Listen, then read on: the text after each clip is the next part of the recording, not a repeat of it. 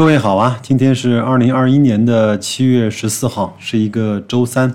前一段时间呢，有一些听友说，白老师你换个票吹吹呗，你吹了很多次的格力和万科，你再帮我们吹一下平安好不好？我心里想呢，吹呢我倒是想吹的，但是我的那个水平啊不是太够。包括这次平安呢，也在这几家人里面呢跌的算是比较凶狠的。那我也是有点犹豫，万一吹坏了怎么办？那正好前两天在雪球啊看到一篇文章，叫六十块钱的中国平安到底有没有投资的价值？作者呢叫古海浮尘王。如果想看原文的，可以直接去雪球；如果想听白老师就着这篇原文瞎吹一通的，那就听我的节目，好吧？我们先从文章开始入手啊。他说：“中国平安啊，已经是被证明了的牛股，是无数人推崇的价值投资股。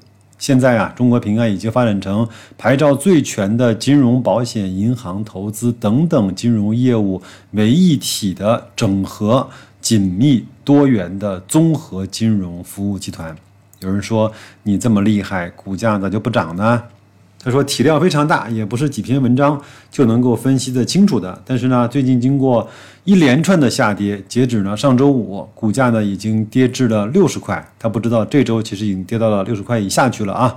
那么这个时候的平安到底有没有投资价值呢？我们先从宏观来看。作者说：“咱们先看战略好不好？战略呢是投资者初步判断的依据，包括战略的计划是否优秀，是否具有远见和可行性。那么，中国平安的公司愿景呢是致力于成为国际领先的科技型个人金融生活服务集团。通过看财报、看一些总结。”作者认为，平安的战略路径非常的清晰，属于比较优秀的战略啊。话外音是：你这么优秀，你怎么就股价老下跌呢？我们再从创新来看啊，从以前呢综合金融战略到现在的这种互联网的模式呢，包括像陆金所啊、平安好车、平安好医生等等呢，都已经慢慢的体现出了价值。这一些的成功啊，从侧面证明了平安整体执行力的情况。如果没有很好的执行力，很难在短时间之内取得这样的好成绩啊。话外音又来了，你有这么好的执行力，那你的股价怎么就不涨呢？白老师呢是截了一个图啊，就是我们可以去在节目的信息区去看一下。我是从二零一六年到二零二零年的这种年报，包括中报啊，它的那个分红的时间，我们看到这方面。啊，平安真的是挺厉害的。我们看啊，最近的一次，二零二零年的时候，它二二一年的四月二十二号就已经确认了分红。我们都知道，格力呢在这个方面有一点拖拖拉拉的，四月三十号才把年报出来，那整个的分红到现在还没有动静。但是平安呢，在四月二十二号就已经把上年度的。分红给分完了，每年的中期分红呢，基本上是在九月初这个时候就把中期分红给分完了，所以它效率呢是非常高的。包括如果各位有兴趣的话，也可以去查一查它每年年报和半年报出台的时间，非常非常快。我们都知道，既然平安的业务组成有如此的复杂，它的庞大的体系让我们就很难一清二楚的去看明白它在干什么，但是它自己。反倒是能够这么快的出来，它整个集团的年报，说明它整个的体系和效率是非常非常好的。我觉得管中窥豹吧，这一点上，我们认为平安它内部的这种结构流程是非常的先进的。作者说呢，我也想说几个负面的消息啊，同时也要看到呢，对华夏幸福以及对方正的这种投资啊，被投资者投了反对票，其实是用脚在投票了。我想呢，就作者说。是市场的正常的反应。平安啊，在用一种表态来执行自己的策略，这一点无法展开来说，只能够由投资者去判断平安的立场。短期来看，争议呢是没有办法来避免的。中国平安呢也存在隐患，比如说非常分散的股权结构，是否呢也会面临股权之争的治理风险呢？公司的比较激进的业绩和导向的文化，在某些领域是否？有潜在的风险呢，这些都要在心里去思考一下。我不知道有多少人看过，呃，平安那本类似于像自传体的书，叫《无止之境》啊，中国平安的成长之路。各位有空的话可以去看一下啊。作者说，我们来看看他二零二零年底的主要的财务的数据吧。总资产呢是九点五三万亿，总市值呢是一点一万亿，营业收入啊是一点二二万亿，净利润呢是在一千四百三十亿，每股的净资产是在四十一块七毛二。净资产的收益率呢是在百分之二十，这个总市值呢是包括 A 股、B 股和 H 股啊。那么中国平安在二零二零年的净资产呢是零点九九万亿，与总市值接近，市盈率呢基本上是在十倍。现在是不是很便宜呢？作者说我们这样，我们引入一个私有化的概念。比如说，这个中概股呢，在美股呢频频的私有化的一种估值的方法，因为是一种假设，我们只能够去做一个参考。目前呢，中国平安的总股本是一百八十二亿股，那么 H 股呢和 A 股呢经过换算基本上是持平的，我们直接。采取了 A 股的股价来做计算，好吧？那么根据上周五呢收盘呢是六十块钱来计算，总市值呢是一点一万亿。截止到二零二零年底，中国平安账上的现金有零点五三万亿。那如果用六十块的价格去私有化之后呢，账上的现金用来分红，则只需要零点五七万亿，就是五千七百亿就可以私有化中国平安。那么中国平安一年的净利润呢是零点一四万亿，就是一千四百亿，私有化的回报率呢就是四年，是不是突然觉得这笔生意呢很划算？我不知道各位听完可能会是一个什么样的感受？我觉得可能作者呢想的有点太理想化跟太简单了啊。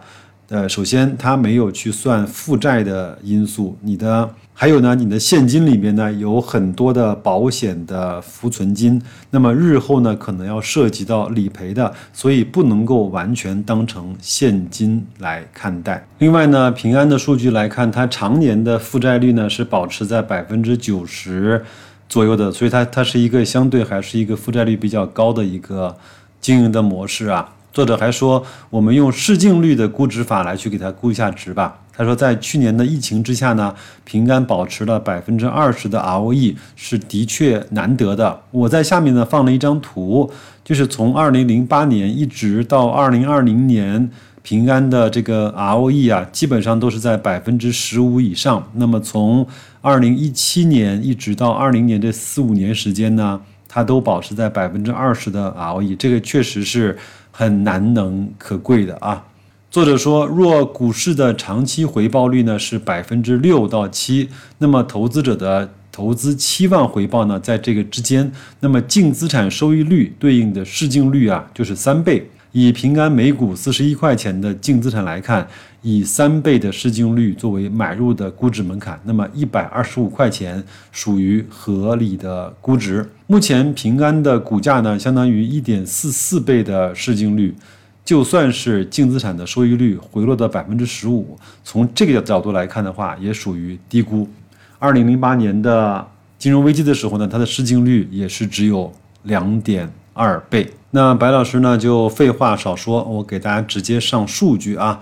近十年以来啊，整个平安的历史的市净率呢，是在所有时间的百分之零点一，也就是说，呃，至少是在十年、五年、三年以及所有的时间里面，它的市净率这个指标应该是破了它历史的极低值了。当然，我相信这也是所有的情绪推动的一个极端的表现。不管怎么说，用这个角度来看的话，平安现在来看，它已经不算是贵了。那是不是便宜，或者是极度低估了？那各位在心目中给出你自己的判断，好吧？我们继续根据作者那个文章来啊。他说，我们的分析呢，也许比较简单粗暴，那确实是非常简单和粗暴啊。但是在这个时候呢，呃，我只想说，好的资产就在那里，随着时间的推移呢，会被历史再次的证明。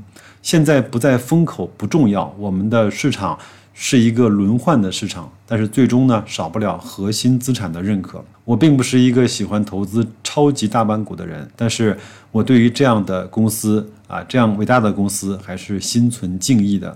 我认为中国平安啊，具有很强的投资价值。现在来看，中国平安到了越低越买的阶段，六十块钱以内的平安是低估的，正常的估值。看到一百二十五到一百六，那我强烈的跟大家说，这个数值不要影响各位对平安投资的这个锚定的价格，好吧？这是只是作者的一个人的看法，不代表我的观点，也不代表你就应该按照这个去给他去做预期的收益率，好吧？我呢再给大家看两张图啊，一张图呢是股息率，我觉得这个呢是能够反映出平安的一定的估值程度的，因为它的分红、它的利润是实实在在的。那么呃，分红除以它的股价就出来了股息率嘛。我们看啊，它平均五年呢，它的中位数呢是百分之一点九八的股息率。那现在呢，它的股息率就来到了百分之三点五四。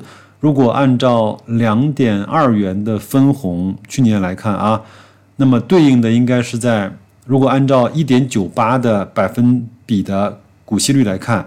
两点二二元的分红应该对应的是一百一十元左右的股价。嗯，我不能说现在的股价是贵了还是便宜的，但是我们从五年这个维度来看的话，如果它再回到它的平均的股息率，它的股价应该是在一百一十元。当然，还有另外一种方式，它也可以回到它历史的平均的股息率，就是它的分红在。减少，好吧。我也看了整个平安呢，在最近的几年，它的分红率呢，就是它整个净利润拿出来百分之多少来分红呢？基本上是在二十五到二十八百分比啊这样的一个位置。如果它能够维持住，那我相信就有一个相对比较稳定的分红的绝对的金额。再来看一个它对应的股息率，就基本上可以推断出它现在的股价面对股息率这样一个指标，它是贵了还是便宜了？最后一张图呢是平安在二零一七年到现在的股东的人数啊。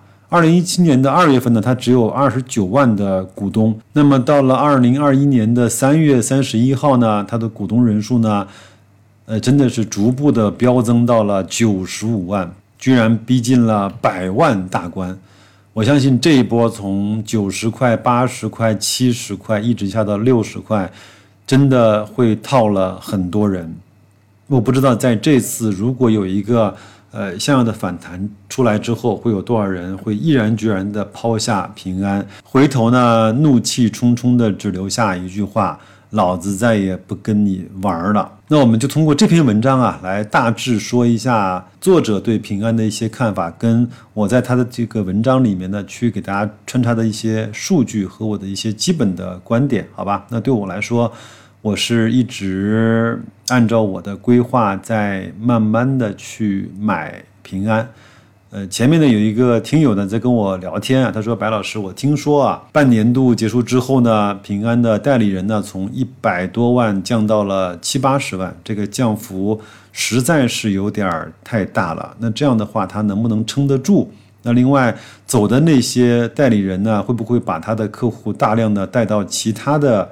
保险公司去人寿啊、太平啊这些公司，我不知道可能会，我相信一定也会有这样的现象发生。但是就是从我啊对平安的这种理解和我看完了那本书之后，我认为马明哲他们这帮管理层他在每一次做出的决定都不是当下所有人都看得懂，或者是。